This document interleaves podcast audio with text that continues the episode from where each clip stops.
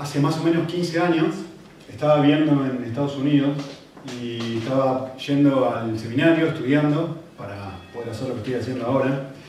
Eh, y tenía que pagar eh, mis estudios. Cuestión que cualquiera que ha decidido estudiar afuera, aquí en otro país, bueno, aquí mismo, una maestría o un estudio de posgrado, sabe que es bastante caro.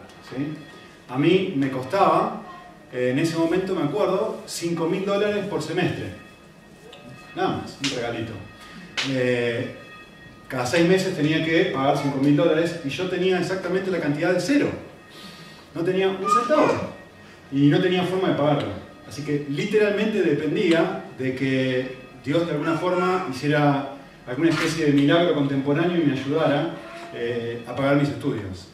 Así que no, me voy a olvidar nunca más de, esta situación. Había el primer semestre, el primer semestre lo pagué, hubo gente que me ayudó financieramente y uno me dio 50, otro me dio 100, otro me dio 100, etc. Y estoy pagando mi primer, mis primeros 5 mil dólares. Cuando, cuando terminé ese primer semestre, me acuerdo que era el último día de clases, me acuerdo exactamente en el aula donde estaba, y eh, estaba sentado así y no tenía dinero para pagar lo que me faltaba, que eran 996 dólares. Para mí hubiera sido lo mismo que fueran 9.996 dólares, porque no tenía nada, que así daba igual cuánto era. Y tres semanas atrás, más o menos, nos habíamos juntado, un profesor estaba dando clase y dijo, bueno, antes de dar la clase, dijo, eh, compartan con un alumno, con, con la persona que tenés al lado algún motivo de oración. Entonces yo compartí con este hombre que no lo había conocido en mi vida, habíamos estado juntos, pero nunca nos habíamos sentado cerca, habíamos estado la misma clase, pero era muy grande, mucho más de la gente que hay aquí. Y nunca había, nunca había hablado con él, pero ese día justo me tocó con él y él me preguntó, ¿qué querés que ore por ti? Y yo le dije, bueno, te pido por favor que ores por mis finanzas, porque en tres semanas tengo que pagar y no tengo, ni le dije cuánto, nada. Entonces me dijo, bueno, y oró por mí. Cuestión que ese día, el último día, eran las 9 de la mañana, 9 menos 10 de la mañana, a las 9 comenzaba la clase, a las 4 de la tarde yo tenía que pagar casi mil dólares. Y, estaba sentado así, esperando que el profesor viniera a dar la clase y digo, cómo voy a hacer para pagar? ¿Y cómo voy a hacer para pagar? ¿Y cómo voy a hacer para pagar? Y se acerca este hombre caminando y me pregunta y le dice esto, Nico. Me dice, hola, ¿cómo estás? Ni Nico, porque ni nos conocíamos mucho. Me dice, ¿cómo? Hola, ¿cómo estás? Yo, ¿Te acordás que lloré por ti hace tres semanas? Y le sí, sí, sí. ¿Y cómo va tu situación financiera? Me pregunta. Y le digo, más o menos, me falta todavía dinero para poder pagar. Y me dice, bueno, yo te quiero ayudar. Y yo, bueno, buenísimo, seguro me dará, qué sé yo, 50 dólares, qué sé yo, qué me va a dar. Y va a donde estaba sentado y escribe un cheque literalmente por mil dólares. Y me lo da. Detrás de este hombre viene una chica, amiga mía, que trabajaba en seminario, y viene con un cheque de 75 dólares. Me dice, toma, para vos. Con esos 1.075 dólares pagué los 996 y me sobró justo para comprar todos los libros que necesitaba para el semestre. El, pasaje que leímos recién habla justamente acerca de una persona así, como este hombre. Fíjense, leanlo en sus líneas. Miren lo que dice. A que se le enseña la palabra, en este caso sería ustedes, que están recibiendo la palabra en este momento, que comparta toda cosa buena con el que le enseña. es un mandamiento, ¿no? Se los voy a traducir en idioma contemporáneo. ¿Qué, es lo que está diciendo el pasaje? El pasaje está diciendo esto. Sean radicales en usar sus bienes y su dinero para hacer el bien a los demás. Eso es lo que está diciendo. Está recibiendo, en el contexto de Gálatas era que los Gálatas están recibiendo de distintas personas y enseñanza y ellos Pablo les dice, bueno, tenés que ser generosos con estas personas, tenés que darle todo lo bueno. Es más, si, leen el pasaje, el final del pasaje, es como un sándwich este pasaje. Y va a volver a repetir el mismo mandamiento. Miren el versículo 9. No nos cansemos de bien, pues a su tiempo, si nos cansamos, segaremos. Y versículo 10, hagamos el bien a todos. Es decir, que no se limite esto a las personas que los están ayudando, enseñando o lo que sea, sino hagan esto con todas las personas, cristianos y no cristianos. Pero especialmente las personas que son hermanos tuyos en la fe, es lo que termina diciendo el texto, ¿no? Especialmente a los de la familia de la fe. Esto es lo que, lo que está sucediendo acá, o lo que yo les acabo de compartir recién. el mandamiento es ser radical. Hacer la clase de cosas que acaba de hacer este hombre, que conociendo la necesidad, sacó la chequera y dijo, toma, acá tenés mil dólares. Y uno se queda con la boca abierta. Tengo otra persona, una mujer, una vez, me senté con ella eh, y me acuerdo una vez vino a cenar a mi casa en Argentina. No la vi por dos, tres años. Y un día estaba en el mismo seminario y recibo un cheque, de, recibo una carta de alguien que vivía en, vivía en Nebraska. Y abro el cheque. Yo no le pedí un centavo, ¿eh? me mandó un cheque por tres mil dólares para pagar mi facultad. Nunca le pedí absolutamente nada. ¿3 mil dólares esta mujer? Un 70% lo necesitaba para pagar el costo, para pagar los estudios. Nunca recibí una beca y nunca puse un centavo de mi parte. Terminé pagando, terminé pagándole el seminario 25 mil dólares en dos años y medio. De gente que hizo esto. Lo que Pablo le está diciendo a los Gálatas que tienen que hacer. Entregar todo de una manera radical. De hecho, le digo más, no solamente está hablando de, principalmente está hablando de dinero en el contexto, ¿no? pero está, va mucho más allá de eso. Hubo otra persona que en su momento me dijo, sabía que yo no tenía dónde vivir me invitó a vivir a su casa. Seis meses viviendo en su casa, comiendo su comida, eh, durmiendo en su cama. Esto es lo que este pasaje está diciendo. Y yo podría pasarme todo el resto del tiempo que me queda hablándole, diciéndoles a ustedes, esto es lo que ustedes tienen que hacer tienen que ser radicales en amor a los demás, tienen que desprenderse de su dinero, tienen que desprenderse de su ropa, tienen que invitar gente a dormir a su casa, tienen que ocuparse de los pobres. Un poco lo que nos estaban exhortando hace un ratito. ¿Sí? El mandamiento de Pablo. No voy a hacer eso. Ya está. Y la razón por la cual no voy a hacer eso es porque vivir de esta forma es una consecuencia de algo mucho más profundo que justamente es lo que dice el pasaje en el medio del sándwich. La carne, que es comprender cómo funciona la vida,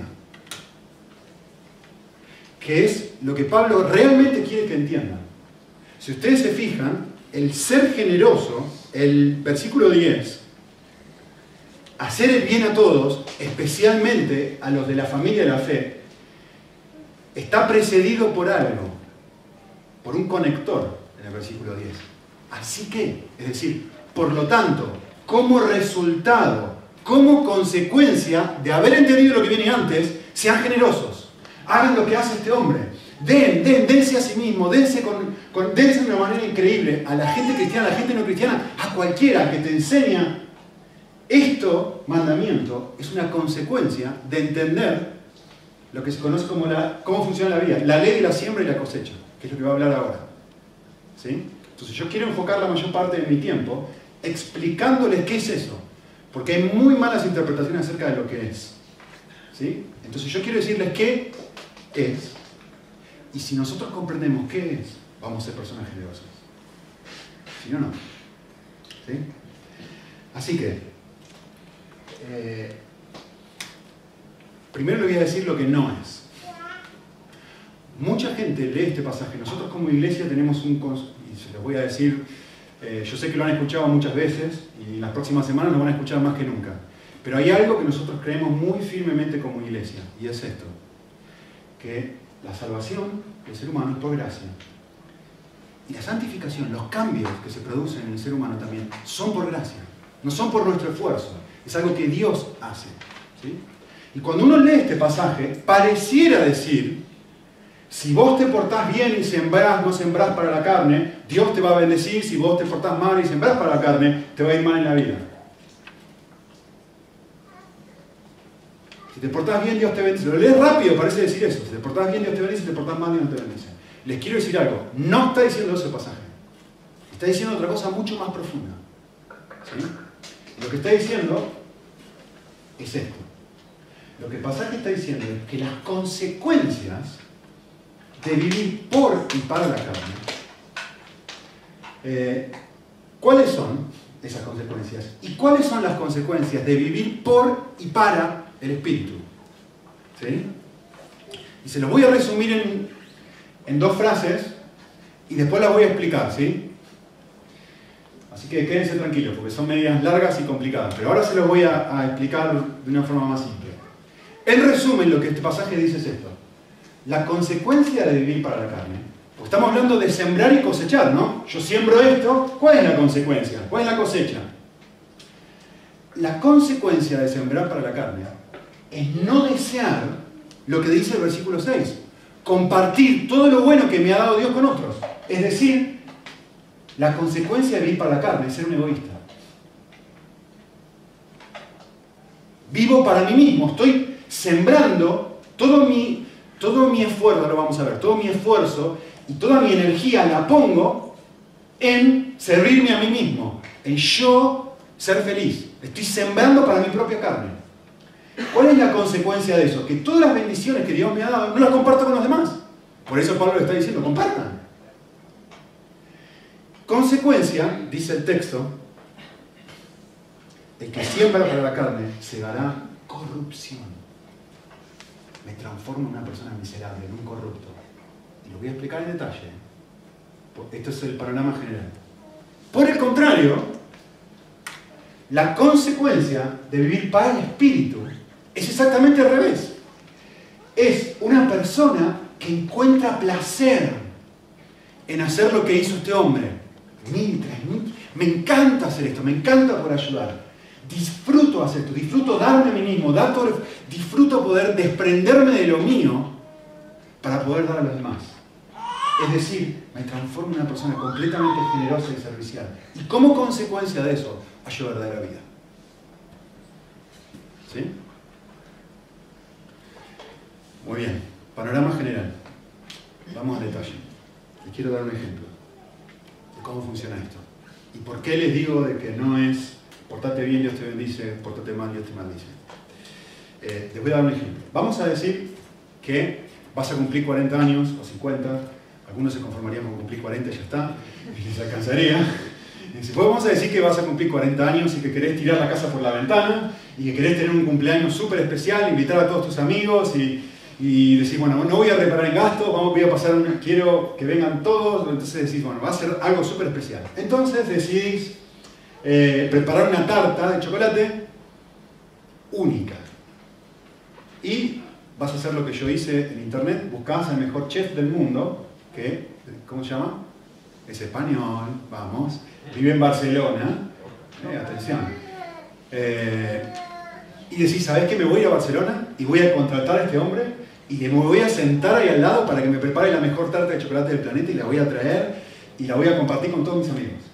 Entonces, te, te tomás un avión para Barcelona, te juntás con este hombre, ves la cocina y es una cosa increíble, impoluta, súper limpito, con todos los detalles de todos los condimentos que te puedas imaginar, una cosa asombrosa que decís, al chef, mira, quiero que me prepares una tarta de chocolate, lo le explicás, le dices, sí, con mucho gusto, empieza a preparar, estás así mirando y te deleitas, pone harina, huevo, todo lo que necesita, y ya empezó a prepararla, y, vos mismo ya te estás dando cuenta, decís, este hombre va a sacar algo que es un lujo, total, completamente distinto a lo que he visto antes.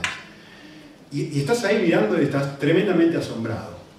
Cuestión que el hombre está a punto de poner la tarta en el horno, y decís, para, para, para, falta, falta algo, falta algo. Y te vas corriendo a un lugar de la cocina donde están los ingredientes y tomás un manojo de aceitunas. Son las aceitunas más ricas, deliciosas que has visto en la vida, obvio, todo lo que está en la, cocina de este hombre es fantástico. Sacarse, toma, ponle esto, le decís. Y este hombre tenía, dice, te falta un tornillo, ¿qué te pasa? ¿Cómo le voy a poner aceitunas a la tarta de chocolate? No, no, pero, pero ponele, ponele que para las aceitunas son riquísimas, ¿o no? Sí, son riquísimas, pero, no vas con la tarta de chocolate y salís corriendo de vuelta y tomás jamón cocido, cortás un poquito de jamón cocido, se lo traes y decís, ponle esto también. Y este hombre termina de vuelta y te dice, pero, a ver, ¿no entendés que no va el jamón cocido con esto? A ver, estimado chef, usted debería saber esto mejor que nadie. El jamón cocido de España es el mejor jamón cocido del mundo, ¿sí o no? Se nota que no son pentecostales, ninguno dice amén. Es el, mejor, es el mejor jamón del mundo, si lo digo yo que soy argentino venía afuera. Es riquísimo, ¿sí o no? ¿Cómo no voy a incluir algo tan rico y algo que se ve tan especial en esto, que supuestamente va a ser la tarta de chocolate más rica del mundo? Y el hombre, con mucha sabiduría, te dice, si incluís esto, vas a destrozar, vas a destruir la tarta. Y vos le respondes de esta forma, mirá, es mi tarta de chocolate, se hace lo que yo quiero. Y el chef dice, piensa en esto, resultado, mejor dicho, consecuencia de hacer eso. ¿Cómo sale la tarta de chocolate? Se lo digo como lo dice el texto. Corrupta, asquerosa, fea, incomible. La consecuencia natural de hacer esto es esto otro. Es lo que sucede, es la forma en la que funciona la vida.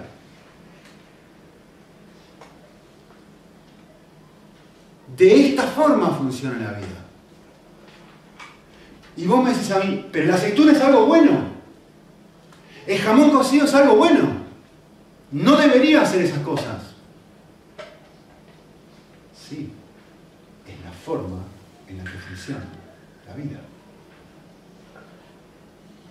El chef sabe cómo cocinar una tarta de chocolate mejor que tú y que yo. Dios sabe cómo funciona la vida mejor que tú y yo. La consecuencia natural de hacer lo que tú quieras es que obtenés una tarta de chocolate con aceitunas y jamón cocido. Miren, les doy una definición de qué es sembrar para la carne. Sembrar para mi propia carne significa utilizar todos mis recursos, todos los recursos que tengo a disposición. ¿sí? Mi tiempo, mi dinero, mi esfuerzo, todo lo que tengo a disposición para encontrar vida y satisfacción fuera de Cristo. Creyendo erróneamente que esto me traerá felicidad. Eso es sembrar para la carne. Piensen en el concepto de sembrar. Es algo activo, ¿no? es una imagen del lenguaje, lógicamente, ¿no? En donde yo estoy invirtiendo en qué? En mí mismo. Y el texto va a decir cuál es la consecuencia natural de eso.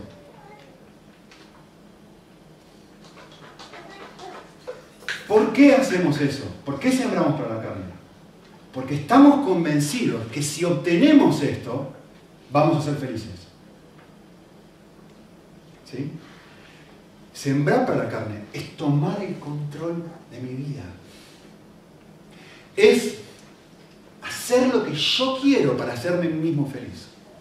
¿Sí? Y, y quiero que noten algo importante. No necesariamente es invertir, es hacer algo malo. ¿eh? Por eso les puse el ejemplo de la aceituna y del jamón cocido. No es necesariamente, eh, qué sé yo, emborracharme o cometer adulterio. No necesariamente es algo malo. Puede ser algo muy bueno. Que yo transformo en mi razón de vivir y en mi objetivo de vida y amo eso mucho más de lo que amo a Dios. Y digo, si simplemente yo tengo esto, entonces voy a ser feliz. Y todo mi tiempo, mi esfuerzo, mi dinero, mis fantasías por la noche, mi energía, todo va hacia eso. Mi, cualquier cosa. Puede ser la ropa, puede ser las vacaciones, puede ser mirar una película, puede ser que el Barça salga campeón, que el Real Madrid salga campeón. Y que eso es algo malo, por supuesto que no. La ropa es algo malo, claro que no. Pero es cuando yo digo, toda mi vida va a estar, voy a estar sembrando voy a estar poniendo fuerza, voy a estar utilizando todos los recursos que tengo a disposición para obtener esta cosa que si yo digo yo lo obtengo voy a ser feliz. Es tomar todas mis decisiones y utilizar todos mis recursos para obtener aquello que me promete ser feliz. Les voy a dar un pasaje paralelo. Jesús habló todo el tiempo sobre esto, ¿eh? pero este pasaje para mí es muy iluminador. Jesús dijo esto. Miren, es lo mismo. Es la ley de la siembra y la cosecha. Miren, todo el que quiera salvar su vida, la perderá. Pero todo el que pierda su vida por causa de mí, la salvará. Me está diciendo cómo funciona la vida, Jesús. No me está diciendo, si te portas mal te voy a bendecir, no te voy a bendecir, te portas bien. No, no, no. Déjame decirte cómo funciona la vida. Cada vez que vos intentás salvarte y decir, si yo tengo esto, un hijo, un novio, ser más flaca, lo que sea, puede ser algo bueno, no es que eso es algo malo. Pero si eso es lo que va a salvar mi vida, y me aferro a eso, Jesús dice, vas a perder la vida. Lo opuesto es exactamente verdadero. Si de repente, si sabes que suelto todo y me aferro al único que puede dar mi vida, de repente vas a tenerla. La ley de la siembra y de la cosecha. ¿Sí? Lo que el texto dice es esto, miren.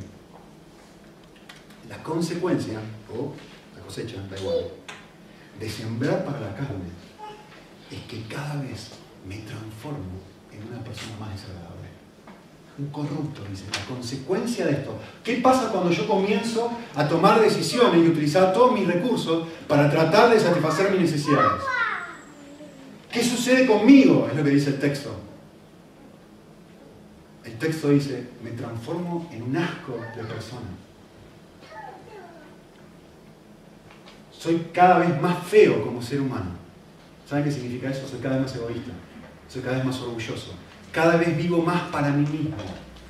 Cada vez vivo lo opuesto a lo que dice el texto, de manera menos generosa, de manera menos dadivosa, de manera menos radical de amor hacia los demás y cada vez esperando que todo el mundo y todas las personas satisfagan mis necesidades. ¿Por qué? Porque estoy viviendo para eso.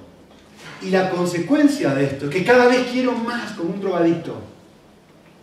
¿Sí? Eh, a, mí me ayuda a pensar mucho en una estrella de cine o en ya saben esto. Eh, tengo gente que se enoja conmigo cuando digo esto, pero bueno, Cristiano Ronaldo me ayuda mucho a esto. Porque es una persona que sembró para la carne, que tiene todo lo que quiere. Es un tipo con, una, con una. ¿Cómo se dice? Es tan guapo. Tiene tanto dinero, tiene todo lo que un ser humano, hombre, varón, querría. Y es un miserable. Vos lo escuchás hablar, es un miserable. Una estrella de cine Madonna. Lee una biografía de Madonna. Es interesantísimo. Tiene una mujer de 52 años, parece una chica de 19. Tiene todo lo que una mujer querría. Belleza, fama, dinero. Y es miserable adentro. Cualquier persona que cada vez más vive sembrando y tomando todas sus decisiones para esto, termina siendo cada vez una persona más horrible. Cada vez más egoísta, cada vez más centrado en mí, cada vez más sensible a mi propio dolor y menos sensible a lo de los demás cada vez más sensible a que la gente no me tiene en cuenta, menos sensible a, tener en cuenta a los demás. Ay, a mí me dejan de lado, a mí no me quieren, a mí no me hacen... Cada vez más enfocado en mí mismo, porque ¿qué estoy haciendo? Dedicando toda mi, energía intelectual a ver cómo hago para que mi vida se enfoque en satisfacer mis necesidades. Eso es sembrar para la carne. Resultado de eso, me corrompo, es lo que dice el texto. Y cualquier persona, cualquiera de ustedes, me incluyo en primer lugar, que hace esto por suficiente tiempo, dense cuenta un segundo, cada vez somos peores de lo que éramos antes. ¿O no? Eh, otra cosa que produce esto, y, y no tengo que ni siquiera decirlo, yo sé que ustedes lo saben, por experiencia personal, es que una de las realidades más innegables del universo, si sos un cristiano verdadero sabes esto, es que cada vez que hemos buscado vida fuera de Cristo, léase en el, sexo, en la tele, en las vacaciones, en, un trabajo, en un título, en lo que sea, cada vez que hemos buscado vida fuera de Cristo, es decir, hemos sembrado por la carne, quedamos vacíos. Obtengas o no obtengas lo que querés, querías ser más flaca, sos más flaca finalmente, ¿y cómo te sentís? Igual de vacía.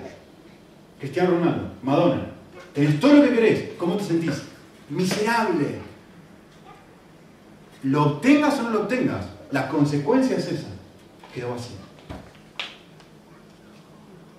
Estoy invirtiendo en algo que no paga. Promete pagar, pero no paga. Me deja peor que antes. ¿Sí? Y así como la realidad es innegable, que me deja vacío, y acá yo sé que no van a decir amén por vergüenza, pero también hay una realidad innegable, es que a pesar de todo esto, seguimos insistiendo. Bueno, y sigo insistiendo en que estar más flaca me salve. Sigo insistiendo en que el próximo trabajo o el que me cambien a mi jefe, eso es lo que realmente me va a llenar el corazón. O que mi esposa sea tal o de tal forma, eso es lo que realmente va a hacer que mi vida sea feliz. Seguimos, puede ser algo bueno, puede ser algo malo, ¿eh? no importa qué es. Seguimos insistiendo, ¿o? Seguimos insistiendo en lo mismo. Y, uno se pregunta, evidentemente, ¿por qué no? ¿Por qué seguimos insistiendo? Si ya hemos probado y nos deja vacío, si ya hemos probado y nos sentimos miserables, ¿por qué seguimos insistiendo? Si ya hemos probado cómo funciona la vida, sembramos y cosechamos corrupción, ¿por qué somos tan tontos de seguir insistiendo en algo que no nos llena? Yo creo que la ley de la siembra y la cosecha nos da una, una idea de esto. Nos ayuda a meditar en ese porqué. Y yo les diría esto, muy similar a lo que Pablo dice en otro libro. ¿sí? Esta es mi interpretación de por qué. ¿Por qué seguimos insistiendo? Por esto. Lo odiamos y lo deseamos. Nosotros sabemos que este tipo de cosas nos llena. Y sabemos que no queremos sufrir las consecuencias de esto. Miren, piensen un minutito. Una persona que se emborracha un sábado a la noche dice, mi vida está en el sábado de la noche. Y voy a dedicar todo mi tiempo, toda mi energía, todo, mi esfuerzo en pasarla bien el sábado de la noche. Se emborracha, se despierta el domingo a la mañana. ¿Cómo está? Con dolor de cabeza, tiene unas ganas de vomitar. ¿A quién le gusta sufrir las consecuencias de su siembra? ¿A quién le gusta sufrir la cosecha de su siembra? A nadie. ¿A quién le gusta experimentar esta miserabilidad, si es una palabra? Que, todos experimentamos. A nadie. Nosotros sabemos de las consecuencias y decimos, yo no quiero sufrir estas consecuencias. ¿Sí? Eh, nadie, no tengo que ser cristiano para esto. Simplemente tengo que observar la vida. ¿Quién se siente bien después de pecar? Después de obtener algo que quiere. ¿Quién se siente bien después de mirar pornografía? Bueno, obtuve lo que quería. ¿Quién se siente bien? Yo no quiero las consecuencias, pero ¿por qué no dejo de hacerlo? Porque el problema es justamente ese. El no quererlas sufrir las consecuencias está presente. El poder para cambiarlo. Muy importante entender esto.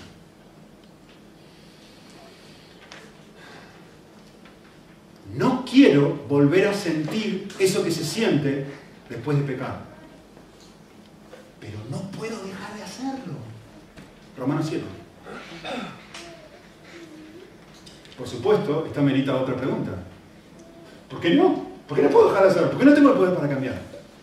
Y de vuelta, creo que la ley de la siembra y la cosecha nos ayuda a, a meditar un poquito en esto. ¿Sí? Y la respuesta es, finalmente, porque es todo lo que tengo. No quiero las consecuencias negativas del pecado, el sentirme mal, pero todavía quiero el pequeño, minúsculo placer pasajero que me produce X. Sentirme más flaco. Ganar más dinero. Tener unas buenas vacaciones. Tener buena ropa. Que la gente diga qué bonita que estoy. Todavía, o sea, no quiero porque no me termina de llenar, pero es lo único que tengo. ¿Por qué no lo abandono? Mi respuesta para es eso. Justamente, la ley de la siembra y la cosecha. No cambio porque no veo algo mejor. Lo que realmente necesito, necesito que alguien abra mis ojos y vuelva a despertar en mí. Escuchen lo que voy a decir ahora. Un deseo por aquello que no solamente produce un placer pasajero, sino que verdaderamente es capaz de llenar la profundidad del alma. Esto es lo que necesito. Necesito volver a desear. No esto que me llena por un segundo y termina dejándome vacío, como un drogadicto. Tomá esta droga, tomá esta droga. Y, la tomo y obviamente se siente re mal y quiere frenar, pero no puede. Pero es lo único que tiene, entonces va y vuelve. ¿Qué necesito? Necesito que mis ojos sean abiertos, que despierte la realidad y recuerde que hay alguien con mayúscula, que hay algo con mayúscula mil veces mejor que esta droga, que este X, que esta aceituna, que esta jamón cocido, por muy rico que sea,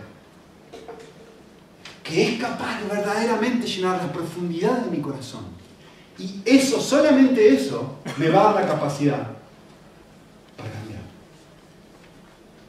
¿De dónde saco esto? Pues, obviamente, lo voy a mostrar con el texto en un momento, pero hay chiquicientos millones de pasajes que dicen esto. Esto es la oración de Pablo por los Efesios. Mi oración es que los ojos de vuestro corazón sean iluminados para que puedas ver. Mirá el llamamiento que tenés. Mirá la herencia que ya tenés. No es que la vas a obtener, ya la tenés en Cristo. Mirá la grandeza del poder que ya tenés para dejar de vivir de la manera que estás viviendo. Eh, lo que compartió David me viene pero impecable, porque justo lo que quería decirles. Antes, cuando estaba preparando para este mensaje, justamente estaba pensando en Cristo y en Melissa. Estos misioneros que hace un momentito hablamos, están en, la India, justo en el borde con Nepal. Y les quiero decir algo acerca de ellos. ¿eh? Ellos trabajan en una, en un, están como una especie de campamento, donde dentro del campamento está el hospital y es una pequeña aldeíta, de cierta forma en el medio de la nada, y, y literalmente es el único médico en un millón de habitantes a la redonda. ¿Usted sabe lo que es eso? El único médico, es gente, pero las 24 horas del día viniendo para que él los atienda. ¿Sí? Viene, como está en el borde de la, India, viene más gente de Nepal incluso que de la India. Por eso mandamos el dinero ahí.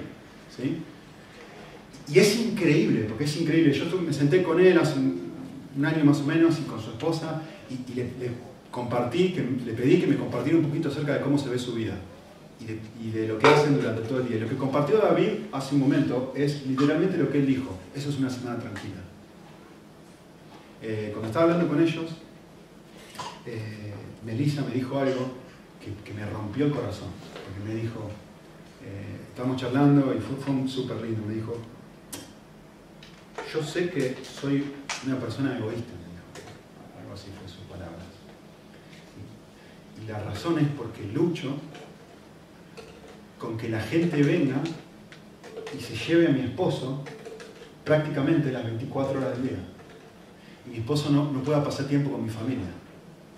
Y, literalmente trabaja 12, 13, 14 horas por día, llega a la casa y como la casa está al lado del hospital, cuando viene una persona que está por morir, lo primero que hacen a las 2 de la mañana lo llaman y se tiene que ir. A las 4 de la mañana lo llaman y se tienen que ir. Cuando tienen un tiempo de familia, ella, el ejemplo que puso ella fue esto. Nosotros tenemos un ratito, un sábado por la mañana, nos sentamos a leer juntos, hacer algo divertido con los niños y él, y viene alguien, lo llama, se tiene que ir, es el único médico que hay, un millón con un millón, para atender un millón de personas. Por supuesto tiene un segundo libre. Está atendiendo gente constantemente y ella dice que se sentía mal porque se llevaban a su marido y no podían pasar un tiempo con familia.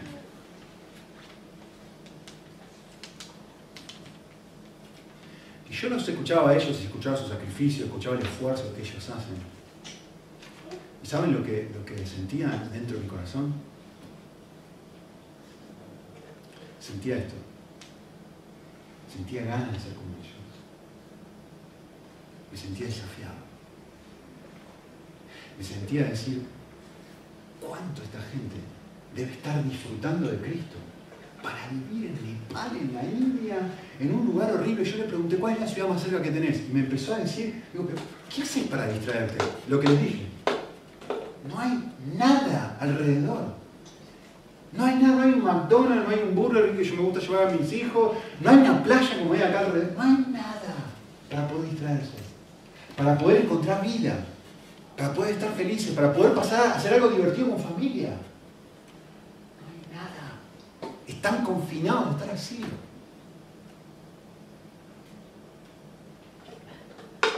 Ojalá un día conozcan a Cristo y a Melissa. porque tiene más vida de la que cualquiera de nosotros tenemos. Cualquiera que quiera dar su vida, que quiera aferrarse a la vida, la pierde. Cualquiera que la pierde, la gana. Cuando pienso en ellos, se despierta un deseo en mí por decir, ¿sabes qué? Me estoy preocupando por esta estupidez. Que pienso que me va a dar vida. Y miro a ellos y digo, pero si tienen más vida que yo, no tienen nada. Quiero eso. Para mí es como si alguien me estuviera diciendo esto, Nico, pudiendo vivir como un príncipe, como viven ellos, estás viviendo como una hormiga. No seas tonto. Estás sembrando en el lugar equivocado. Mirá cómo está sembrando esta gente, te das cuenta cómo ellos están viviendo y digo, yo no sé, me acuerdo cuando me convertí por primera vez y vi cristianos comprometidos, la razón por la cual hoy soy creyente es esta. Yo no sé qué enfermedad tenía esta gente, pero yo la quiero. Quiero que me contagien. Hay una vida en estos chicos, en estos jóvenes universitarios. Pero yo quiero eso. Y lo que Dios hace a veces, justamente a través de personas como ellos, lo que sea, es poner una zanahoria y volver a decirme, ¿te das cuenta? Despertar un deseo por aquello que realmente puede llenar tu corazón. Deja de invertir en esta estupidez, de todo tu esfuerzo, tu energía, tus fantasías y todos tus anhelos de vida en... Y te pone a una persona que está súper comprometida con el Señor y de repente decís, pero este hombre sí, esta mujer sí. Ellos tienen algo que yo no tengo. Es precioso. Y te vuelve a despertar un deseo y una pasión por empezar a ser la segunda parte que dice el texto, sembrar para el Espíritu, que es la solución a. Eh, déjenme antes darles una cita. Una escritora escribió esto, dice, si tenemos en cuenta la naturaleza de las recompensas de felicidad que se nos prometen en los evangelios, pareciera que nuestro Señor piensa que nuestros deseos no son tan fuertes como pensamos, sino todo lo contrario, son demasiado débiles. Probamos con la bebida, probamos con el sexo, probamos con la ambición, cuando se nos ofrece gozo infinito. Somos como un niño ignorante que quiere seguir jugando con el barro, porque no se puede imaginar lo que significa la oferta de unas vacaciones junto al mar. Nos conformamos muy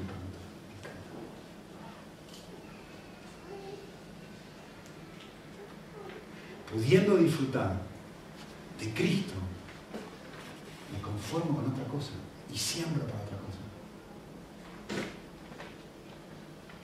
No hay nada más triste, supongo que puede ser un hijo, puede ser una persona que amas, que vos ves que esta persona está luchando con la droga y está drogándose constantemente y vos decís, dentro tuyo, ¿qué es lo que sentís?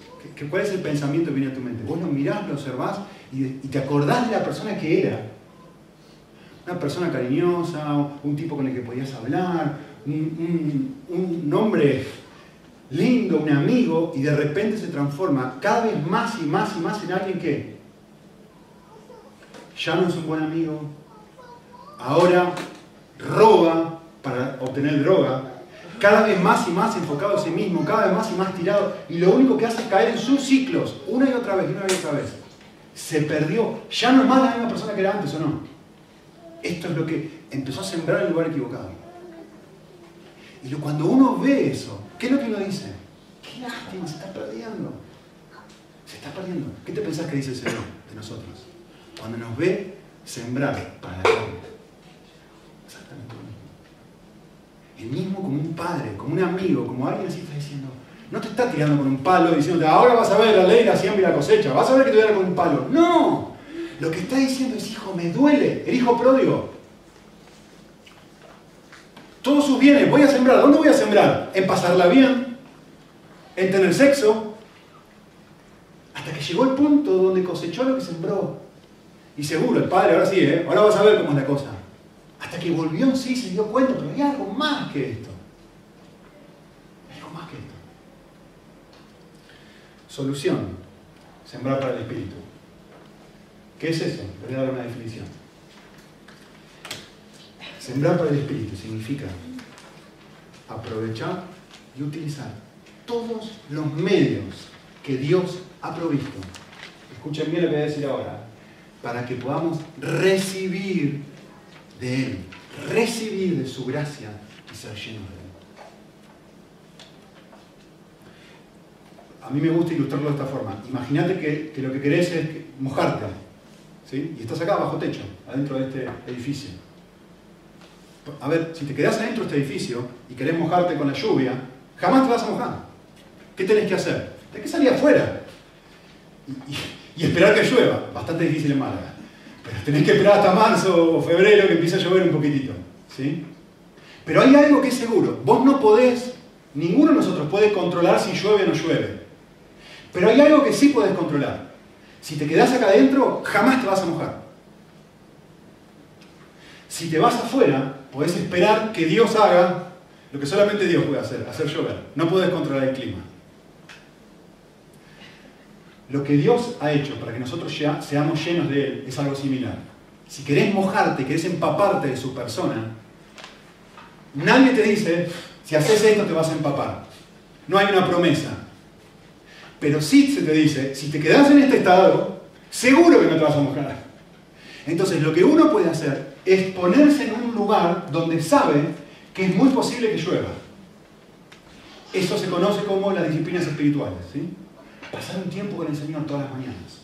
Estoy sembrando para el Espíritu. Leer la Biblia no te garantiza que te vas a llenar del Señor. ¿eh? No es una promesa que si vos lees la Biblia todos los días, esto te va... No, no, no, no. Dios no funciona así. Pero sí te garantiza algo, que si vos no pasás tiempo con el Señor, seguro que no te vas a mojar. ¿eh? ¿Me, entienden la diferencia? No es por obras. No estamos hablando de eso.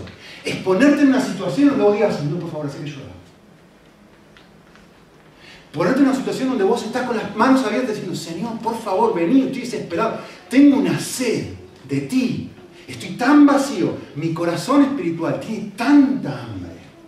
Que Señor, si no haces algo, yo no puedo hacer nada. ¿Cómo haces esto? A través de los medios que era provisto, que sembró para el Espíritu. tomate un tiempo. Yo no sé qué es lo que llena tu tanque espiritual. Y no, no hay una receta para esto. Yo le digo lo que yo hago. A mí me gusta, que te paréntesis lo hice el lunes pasado, lo voy a volver a hacer mañana.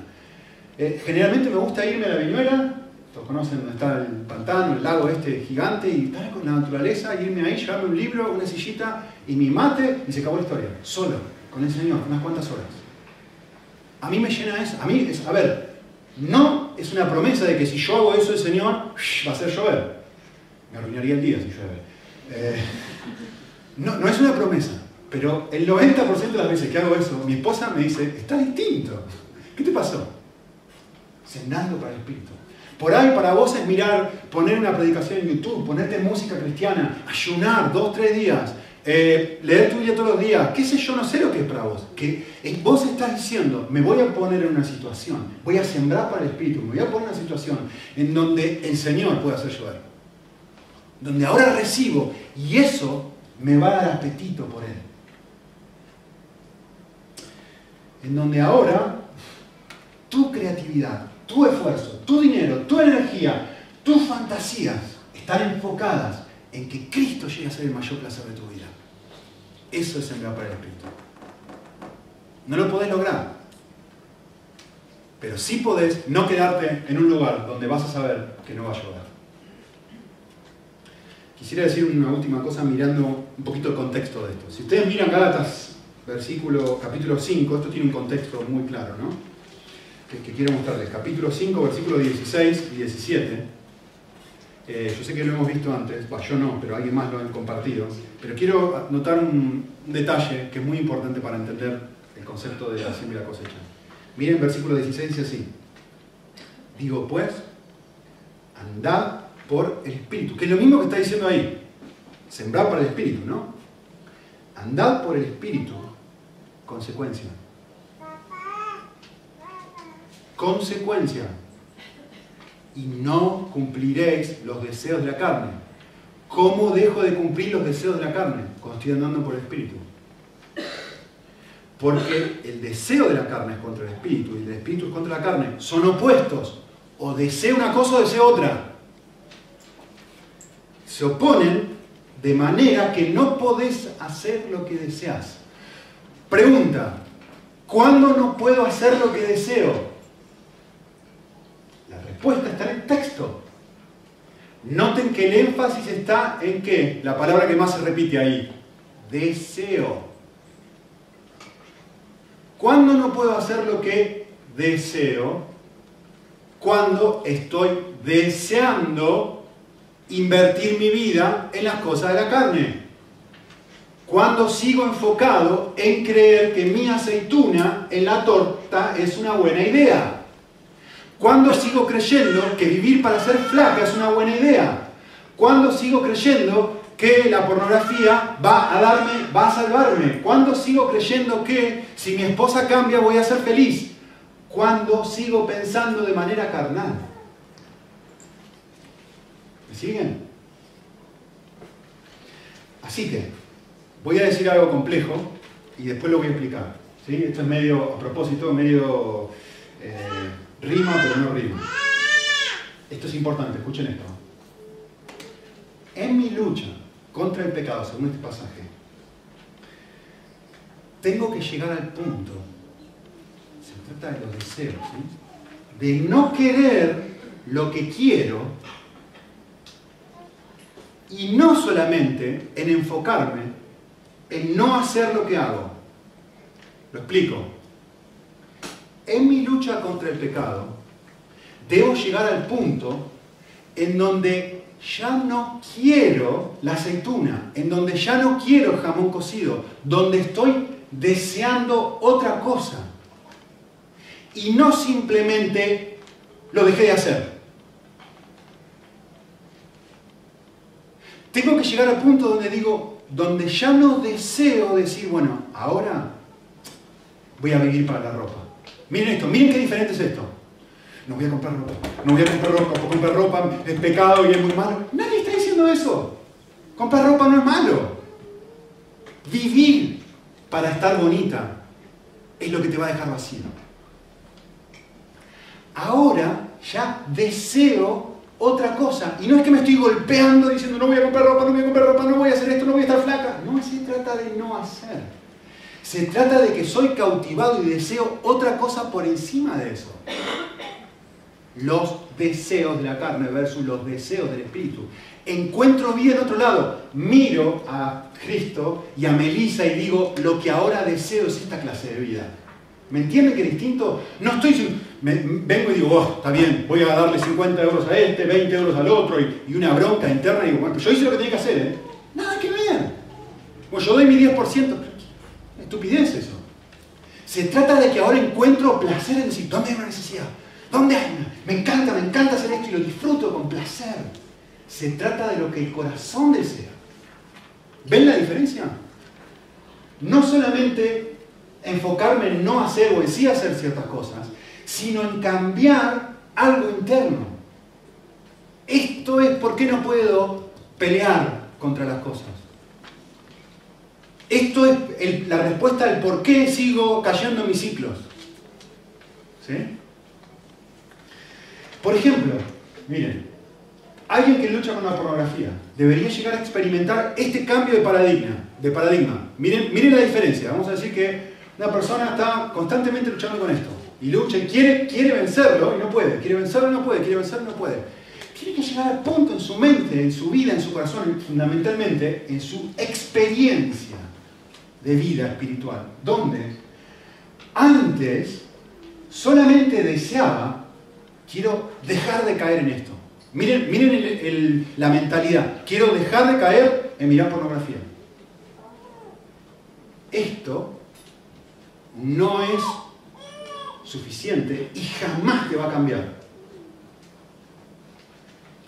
Lo que tiene que llegar esta persona que en este momento esto es una aceituna, ¿sí? Es llegar al punto donde dice, ya no deseo mi pornografía. Acá se trata de una lucha de deseos según el pasaje, ¿eh? no de una lucha de acciones. Y probablemente vos estás pensando, espero que estés pensando eso, y espero que estés pensando en tu propia lucha, ¿sí? O tu propia aceituna en este momento. En eso que te, una y otra vez estás, tiqui, tiqui, tiqui, tiqui, yo sé que tenés una, yo tengo varias. Eh, quiero que pienses esto. Seguramente en este momento estás pensando, eso es imposible. Y yo te digo, sin ser pentecostal, amén. Es imposible. Exacto. Es imposible. Es algo que yo no puedo lograr. Es algo que vos no puedes lograr.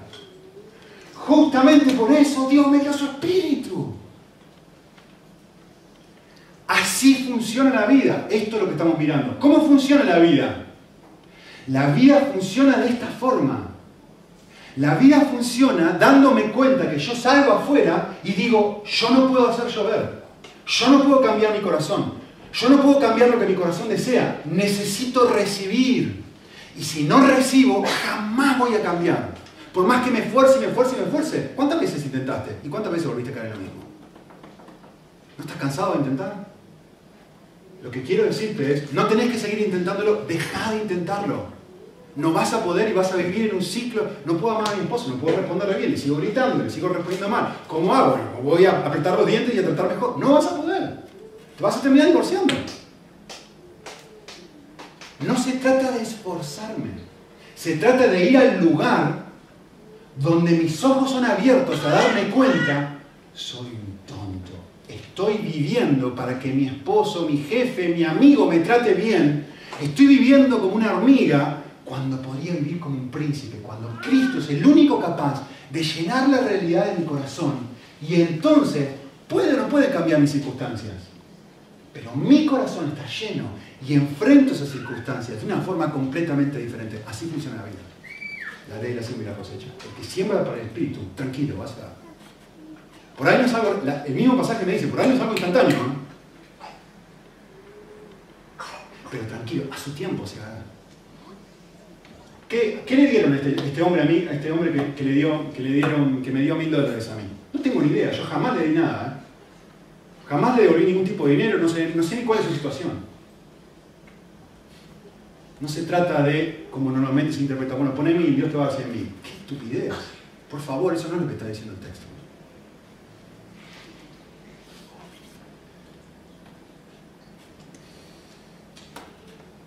Puse ahí para que lo tengan. La ley de cómo funciona la vida es darme cuenta que no puedo vivirla sin el Espíritu de Dios.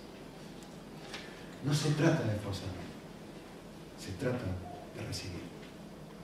Y yo te hago esta pregunta. El otro día estaba leyendo un libro, hace, bastante ya, pero es muy interesante. El autor estaba escribiendo sobre uh, Salmo 51 y hace esta pregunta. Y quiero que la pienses vos también. ¿Sabés cómo es una forma de darte cuenta para qué estás sembrando? Es muy fácil darte cuenta en este momento, ¿para qué estoy sembrando yo? ¿Cómo sé yo para qué estoy sembrando? ¿Estoy sembrando para la carne o para el espíritu? Es muy fácil. Mira, pensá esto. ¿Cuál sería tu peor pesadilla ahora? Si tuvieras que decir, ¿cuál sería tu peor pesadilla? Mi peor pesadilla sería, como dije antes, engordar lo suficiente, perder mi belleza, eh, mi peor pesadilla sería no poder hacer tal cosa, mi peor pesadilla sería perder mi trabajo, no tener suficiente para fin de mes, mi peor pesadilla sería perder un amigo, perder una no, tener novio. ¿Cuál sería tu peor pesadilla? Da igual. Ponle la aceituna que quieras. Y el autor, pensando en Salmo 51, dijo algo que fantástico, me pareció genial. Y me generó mucha convicción, por lo lejos que estoy de vivir de esta forma. Él dijo esto. ¿Sabes cuál tenía que ser la peor pesadilla de todo cristiano? De todo, de cualquiera. Es esta. Señor, no quites de mí tu Santo Espíritu. Piensa en un momento.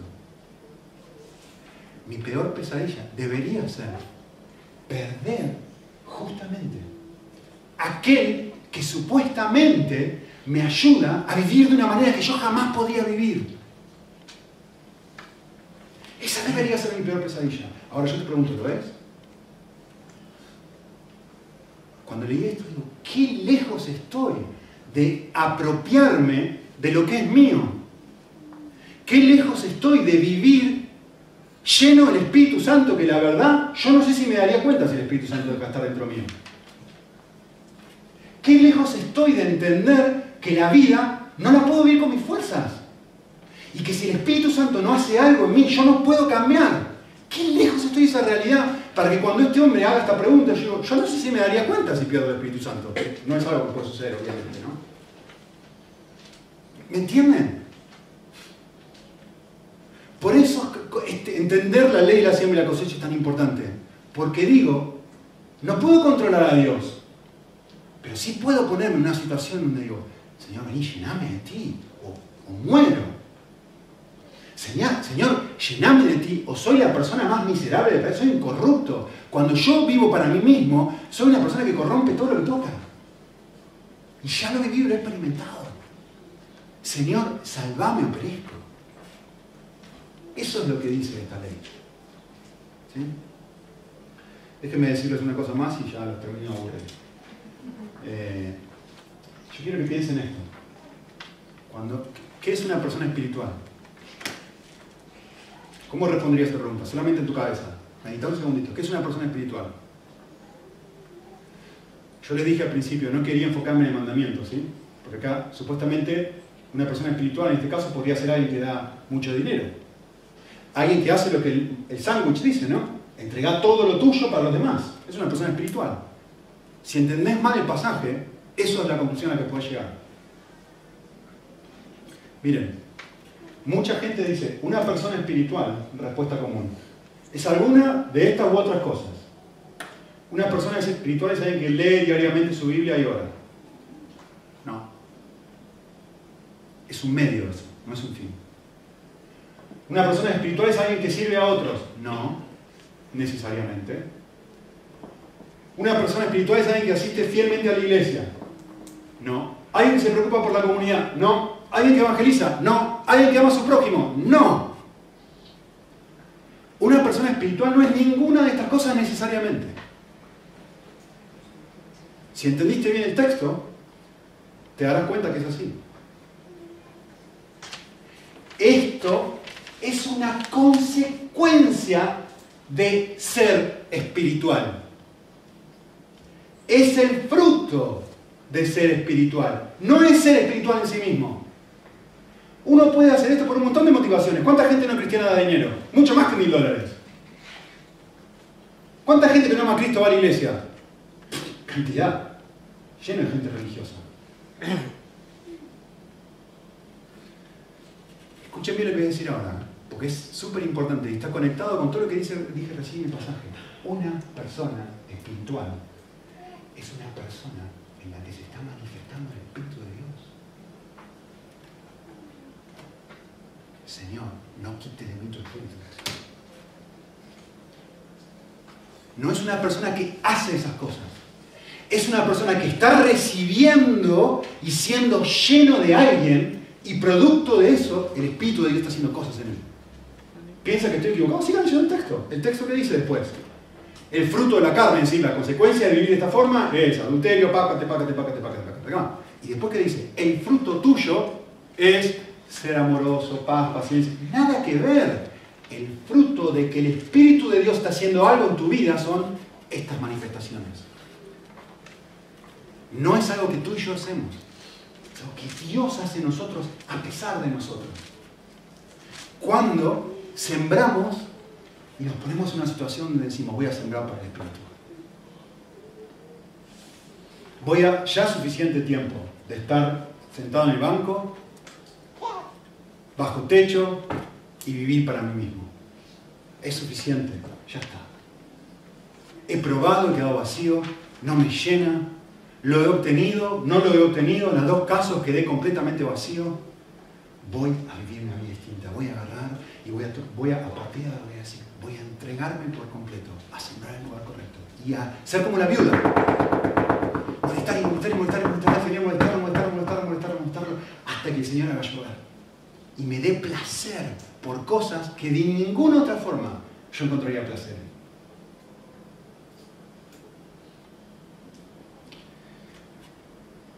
La ley de la siembra y la cosecha es justamente esto. Dios no quiere darnos lo que nos merecemos. Dios quiere darnos vida plena. ¿A vos te parece que si Dios nos tratara a nosotros como nos merecemos, nos prometería su espíritu.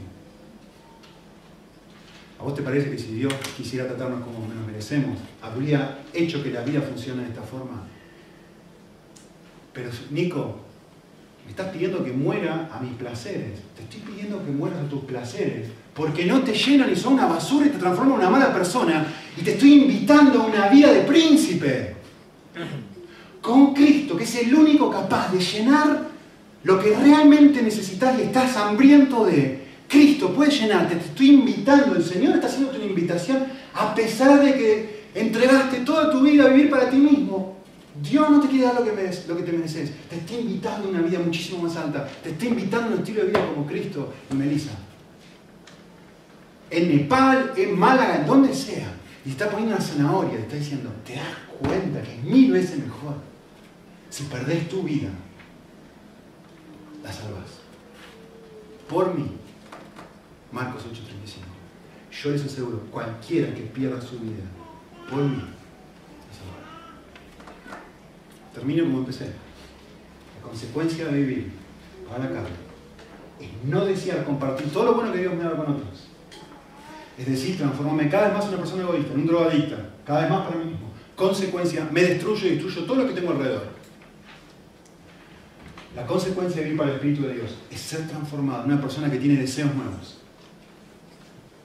Es decir, una persona que dice, te entrego todo, porque me encanta y encuentro placer en esto. Consecuencia, termina hallando la verdadera vida. La decisión es tuya. ¿Dónde vas a querer sembrar? Muy bien, vamos a ver.